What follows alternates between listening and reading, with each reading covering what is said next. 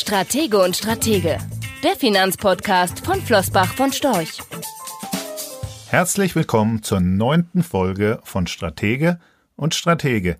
Dieses Mal endlich wieder gemeinsam aus dem Studio mit Thomas Lehr und Philipp vorn dran. Philipp, schön, dich endlich wieder mal live hier direkt neben mir sitzen zu haben. Also live und in Farbe, wie man so schön sagt, und nicht nur am Bildschirm, am Telefon.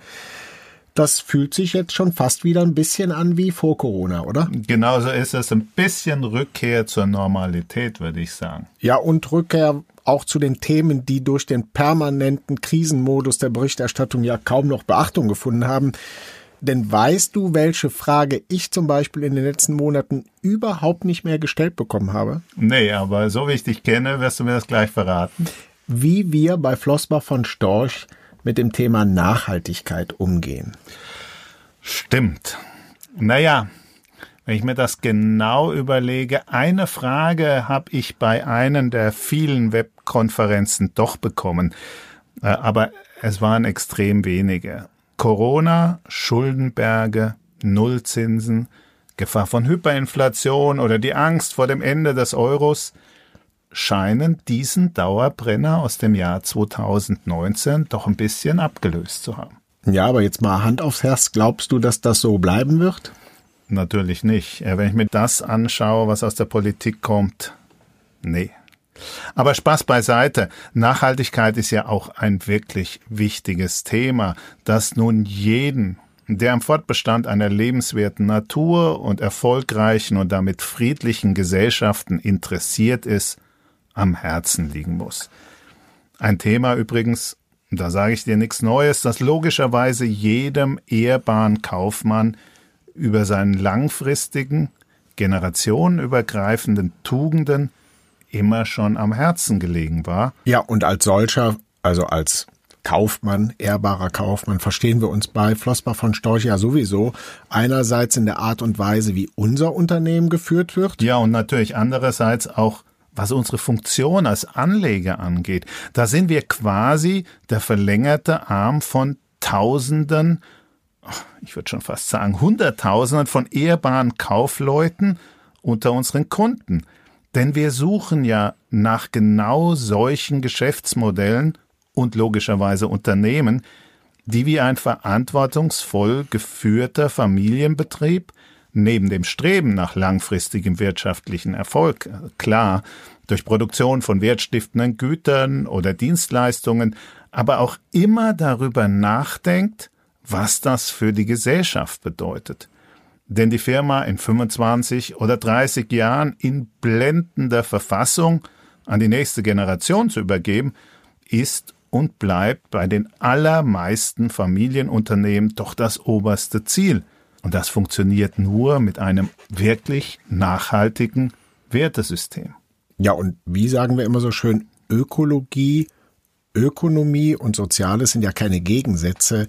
Sie bedingen einander, denn ein Unternehmen und das gilt übrigens in der gleichen Weise ja nicht nur für Unternehmen, sondern soziale Gebilde wie ein Staat, Verein und so weiter, kann nur dann langfristig erfolgreich sein, wenn es seine Kunden gut bedient, seine Mitarbeiter motiviert, fair mit seinen Geschäftspartnern umgeht, ausreichend investiert, Steuern zahlt und Umweltschäden mit allen Mitteln zu verhindern versucht. Ganz im Sinne von Hans Karl von Karlowitz. Ganz im Sinne von Hans Karl von Karlowitz. Und du sagst uns jetzt auch noch, wer Hans Karl von Karlowitz ist.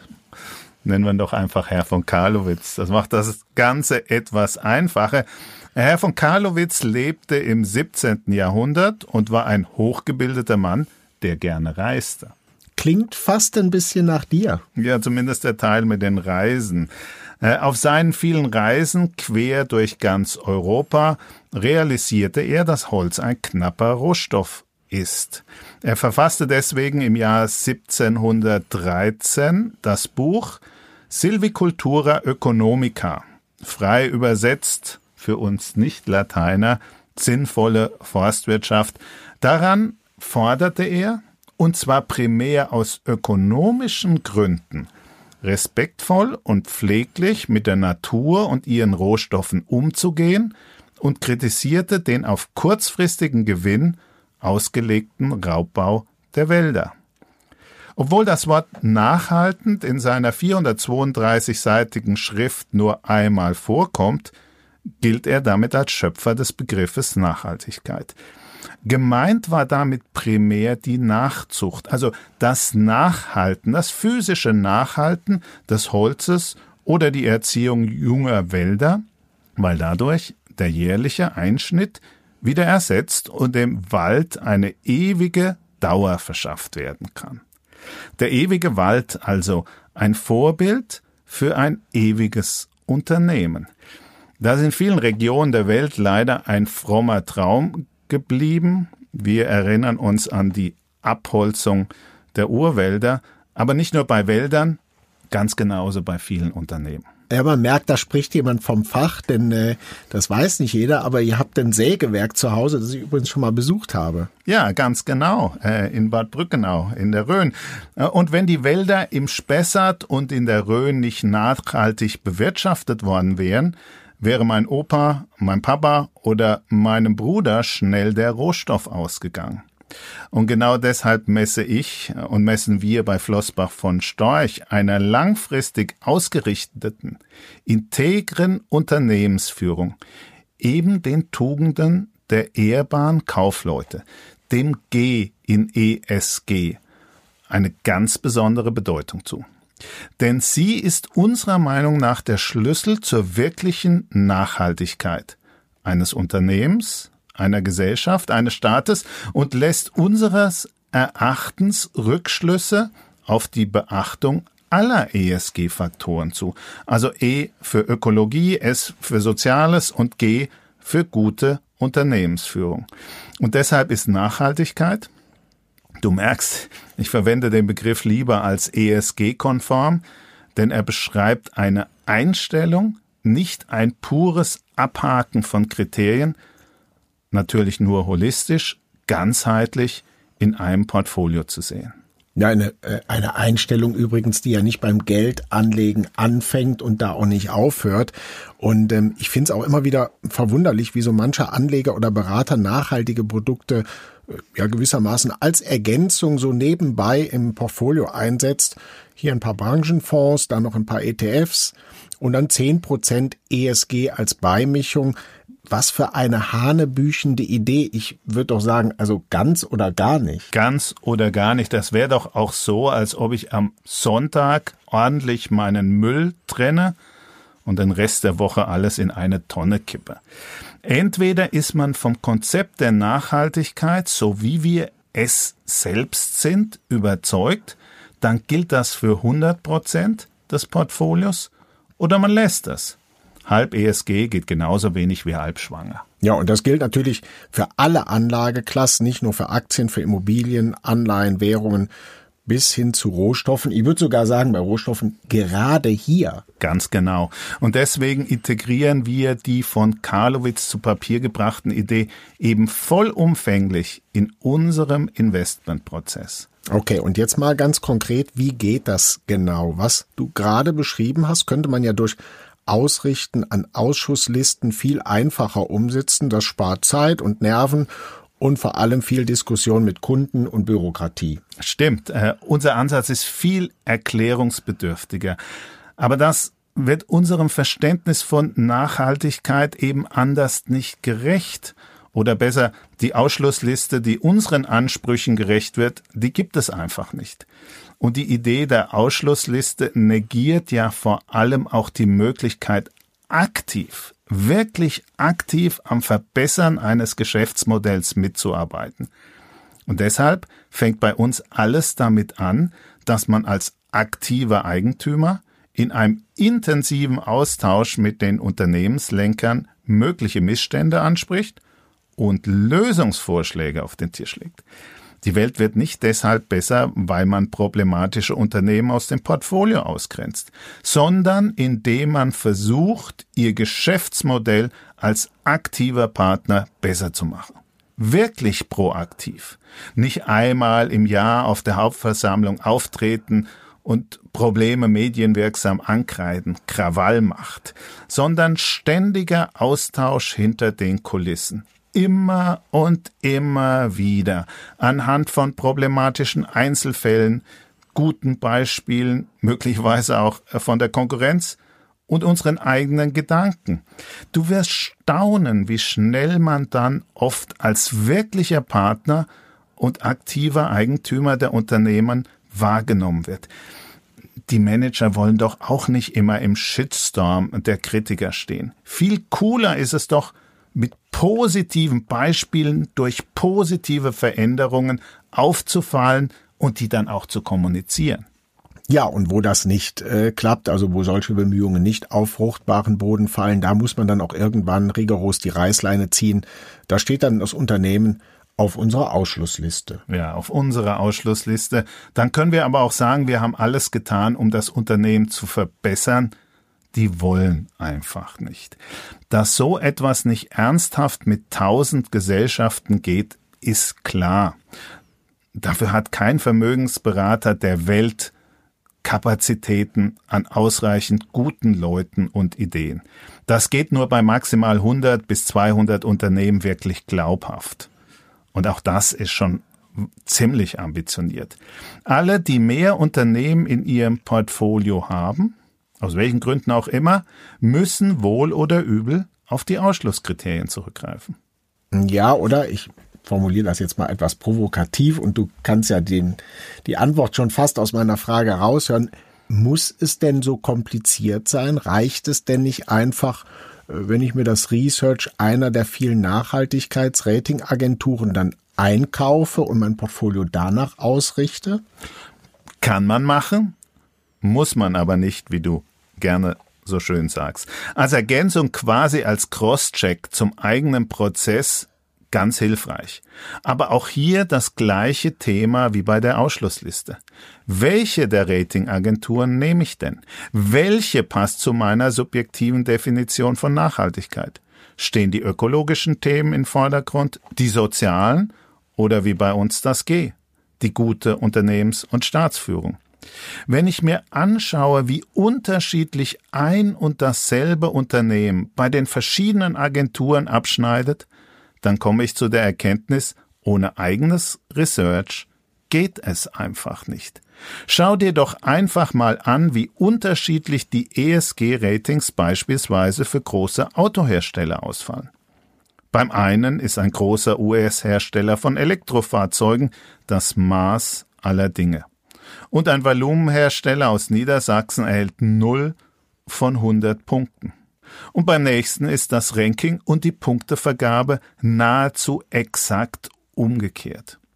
Und diese Abweichung ist, wie unser Research Institut in einer Studie analysiert hat, eher die Regel als die Ausnahme. Ja, und das ist ja etwas, was wahrscheinlich die meisten überhaupt gar nicht wissen. Die denken, das ist ein Stempel, der ist ganz objektiv vergeben.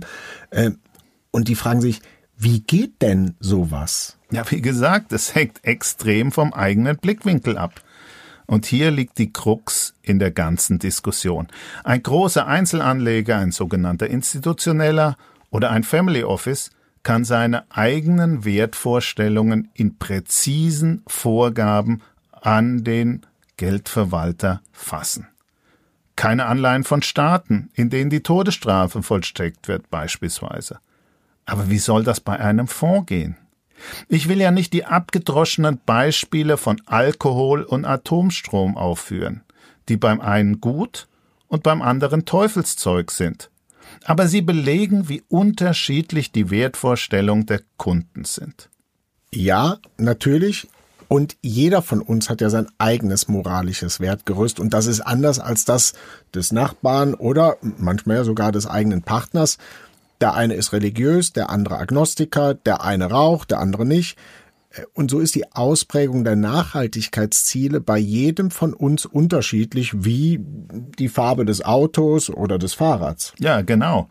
Stell dir vor, es gäbe nur noch blaue Autos zu kaufen, weil alle anderen durch das Farbenausschlussraster der Farbenkontrollabteilung eines großen Gremiums gefallen wäre. Blau Blau ist zufälligerweise meine Lieblingsfarbe, aber nicht für alle eine schöne Vorstellung, oder?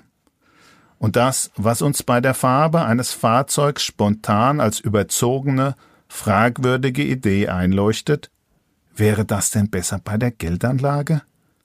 Ein Gremium legt fest, was dein Wertesystem ist, wie dein Wertesystem auszusehen hat und fertig. Entweder ist es blau oder du hast keine Moral. Ja, jetzt habe ich natürlich im Moment leider keinen blauen Wagen und äh, meine Frau auch nicht, aber ich weiß, was du meinst. Wirkliche Nachhaltigkeit kann man eben nicht von oben definieren. Auch hier hilft Wettbewerb vieler möglichst guter Ideen. Wichtig ist allerdings, dass man sich über Nachhaltigkeit wirklich Gedanken macht, denn wir zumindest sind, das habe ich ja eben schon mal gesagt, davon überzeugt, dass sich Ökologie, Ökonomie und Soziales nicht ausschließen, keine Gegensätze sind, sondern sie bedingen einander. Ganz genau.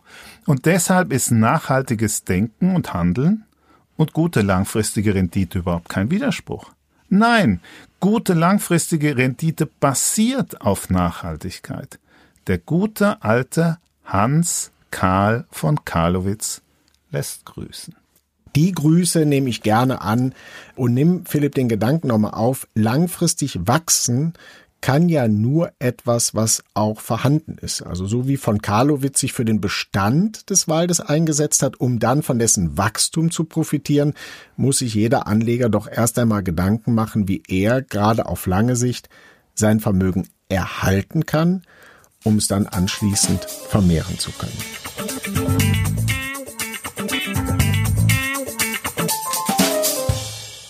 Philipp, wenn wir übers Geld anlegen äh, sprechen, und das hatten wir ja auch gerade zum Abschluss des ersten Teils wieder, äh, da kommen oft so Schlagworte wie realer Kapitalerhalt, langfristiges Kapital vermehren und langfristig, wir reden dann auch oft darüber, dass Geldanlage ein mittel- bis langfristiges Projekt ist, dass die Aktie vom Wesen her ähnlich äh, zu sehen ist wie zum Beispiel eine Immobilie und ich hier ja auch nicht auf ein, zwei, drei Jahre denke.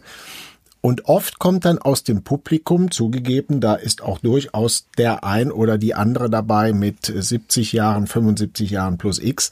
Ja, sogar die Mehrheit in der Regel. In, bei den Veranstaltungen meistens die Mehrheit.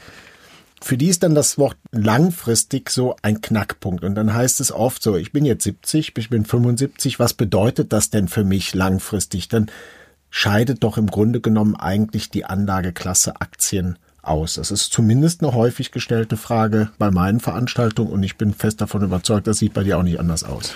Ja, Thomas, da hast du völlig recht, aber bloß weil eine Frage oft gestellt wird, ist die Konklusio, die vom Fragesteller dann meistens aufgebracht wird, Aktien sind doch dann nichts mehr für mich, richtig. Äh, weil viele dieser Fragesteller machen zwei Fehler. Fehler Nummer eins, sie unterschätzen massiv ihr Langlebigkeitsrisiko. Schönes Wort, Langlebigkeitsrisiko. Ja, aber das ist eines, das wirklich in der Gesellschaft massiv unterschätzt wird, weil so ein 75-Jähriger, der lebt im Durchschnitt noch elf Jahre, eine 75-jährige Frau sogar 13 Jahre. Dafür macht dann nachhaltige, langfristige Geldanlage schon wieder Sinn.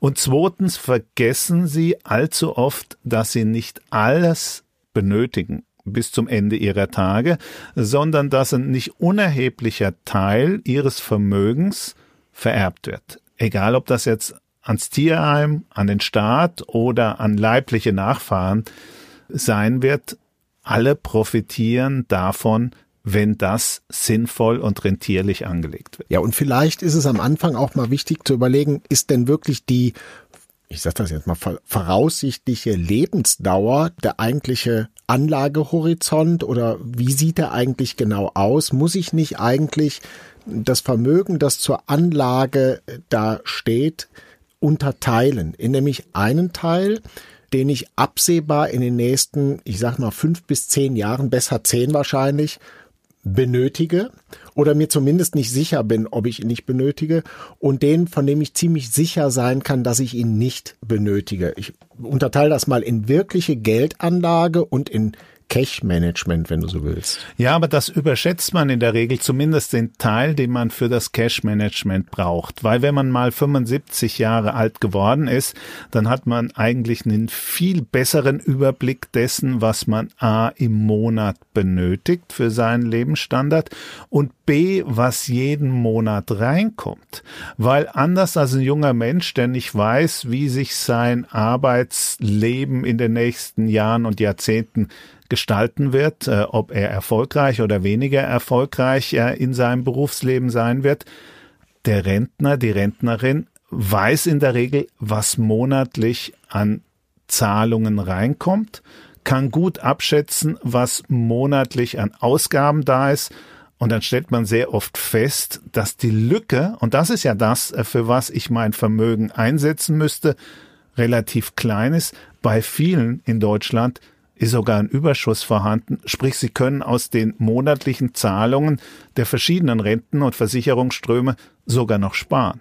Ja, und deswegen ist diese Faustformel, die du kennst, die ich kenne, die viele, äh, die uns jetzt zuhören, auch vielleicht schon mal gehört haben und auf die sie sich auch beziehen. Die optimale Aktienquote liegt dann irgendwo bei 100 minus Alter, gleich in zweierlei Hinsicht grundverkehrt. Erstens schneidet der Ältere viel zu schlecht ab. Der kann viel besser absehen, was er braucht und was er nicht braucht. Der ist in seinem Lebenszyklus einfach viel weiter. Wir könnten auch positiv sagen, erfahrener, während das der junge Mensch äh, nicht weiß und deswegen ist da 100% Aktienquote oder dann eben mit 20 oder 25, 80 oder 75 Prozent möglicherweise grundverkehrt. Der Anlagehorizont bleibt völlig außer Acht. Äh, also von solchen Faustformeln ist nicht viel zu halten. Trotz alledem hat sie einen gewissen Charme, weil bei dem 75-Jährigen wären es ja 25 Prozent Aktien. Äh, und die meisten Deutschen Rentner, Rentnerinnen mit 75 haben keine 25 Prozent Aktien.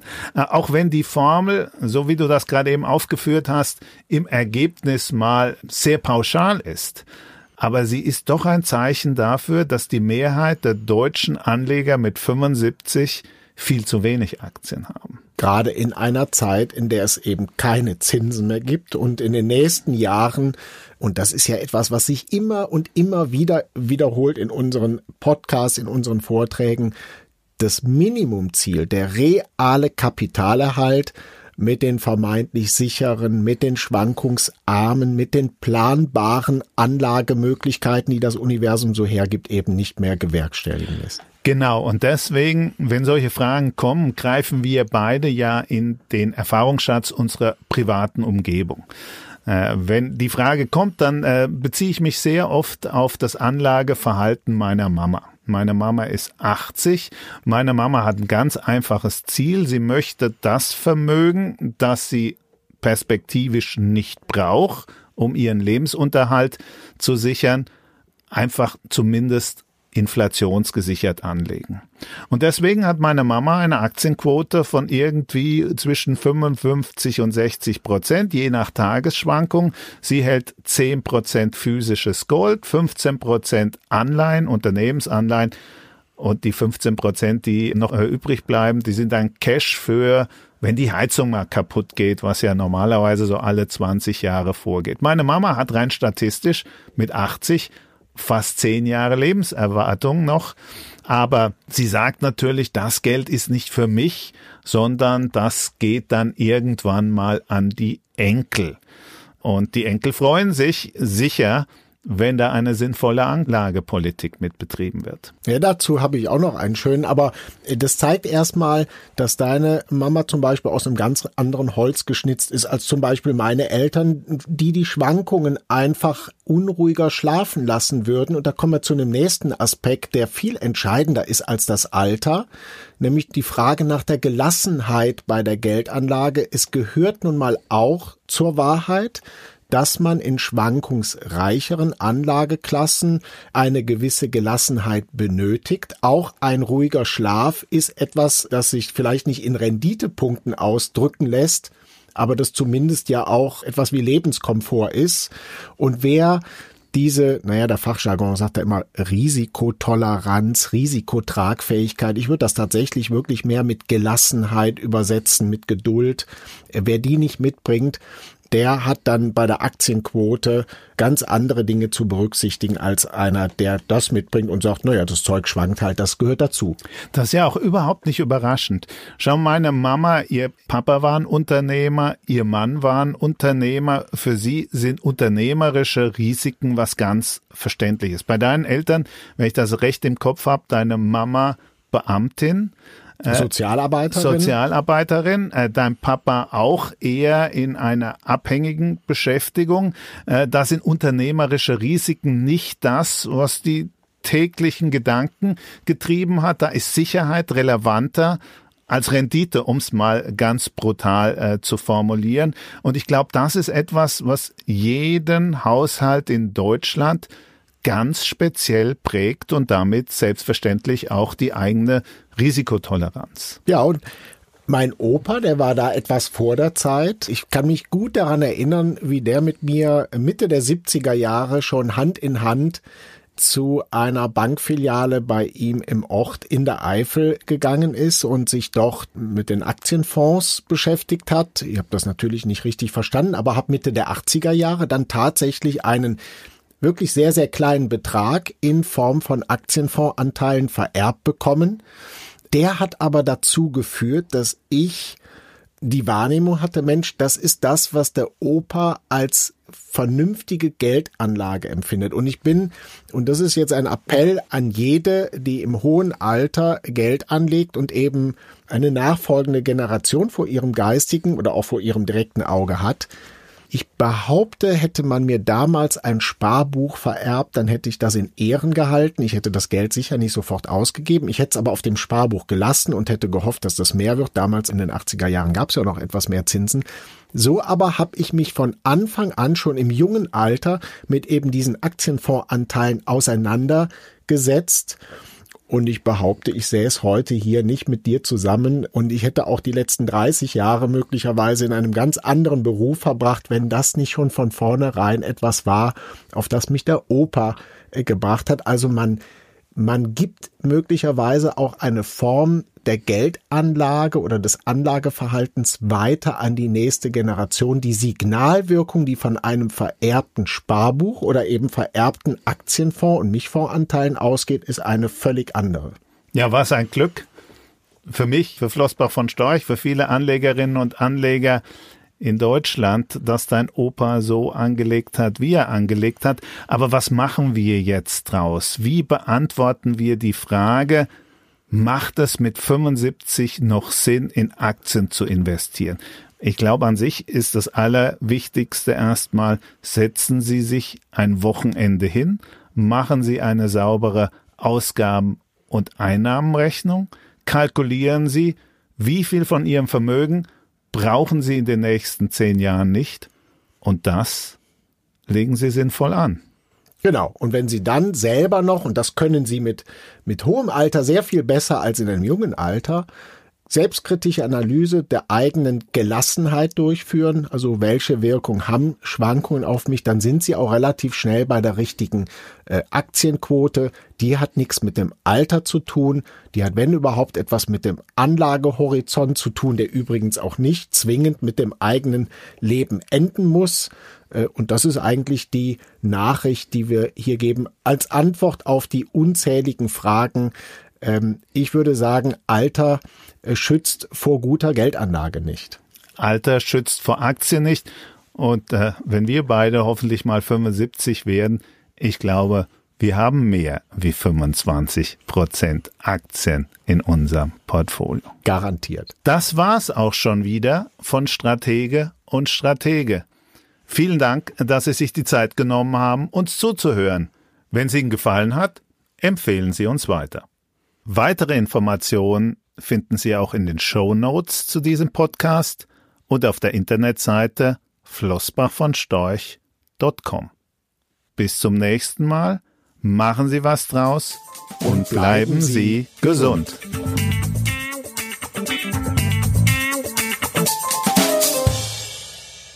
Rechtlicher Hinweis Diese Publikation dient unter anderem als Werbemitteilung. Sie richtet sich ausschließlich an deutschsprachige Anleger mit Wohnsitz bzw. Sitz in Deutschland, Österreich, Luxemburg und in der Schweiz. Die in dieser Veröffentlichung enthaltenen Informationen und zum Ausdruck gebrachten Meinungen geben die Einschätzungen von Flossbach von Storch zum Zeitpunkt der Veröffentlichung wieder und können sich jederzeit ohne vorherige Ankündigung ändern. Angaben zu in die Zukunft gerichteten Aussagen spiegeln die Zukunftserwartung von Flossbach von Storch wider, können aber erheblich von den tatsächlichen Entwicklungen und Ergebnissen abweichen. Für die Richtigkeit und Vollständigkeit kann keine Gewähr übernommen werden. Der Wert jedes Investments kann sinken oder steigen, und Sie erhalten möglicherweise nicht den investierten Geldbetrag zurück. Mit dieser Veröffentlichung wird kein Angebot zum Verkauf, Kauf oder zur Zeichnung von Wertpapieren oder sonstigen Titeln unterbreitet. Die enthaltenen Informationen und Einschätzungen stellen keine Anlageberatung oder sonstige Empfehlung dar. Sie ersetzen unter anderem keine individuelle Anlageberatung. Angaben zu historischen Wertentwicklungen sind kein Indikator für zukünftige Wertentwicklungen diese Veröffentlichung unterliegt Urheber-, Marken- und gewerblichen Schutzrechten.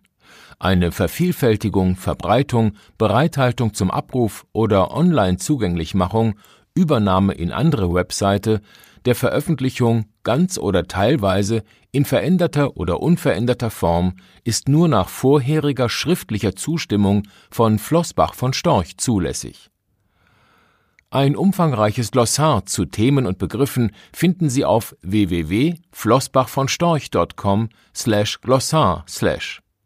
Diese Veröffentlichung unterliegt Urheber-, Marken-, gewerblichen sowie wettbewerbsrechtlichen Schutzrechten. Copyright 2020 Flossbach von Storch.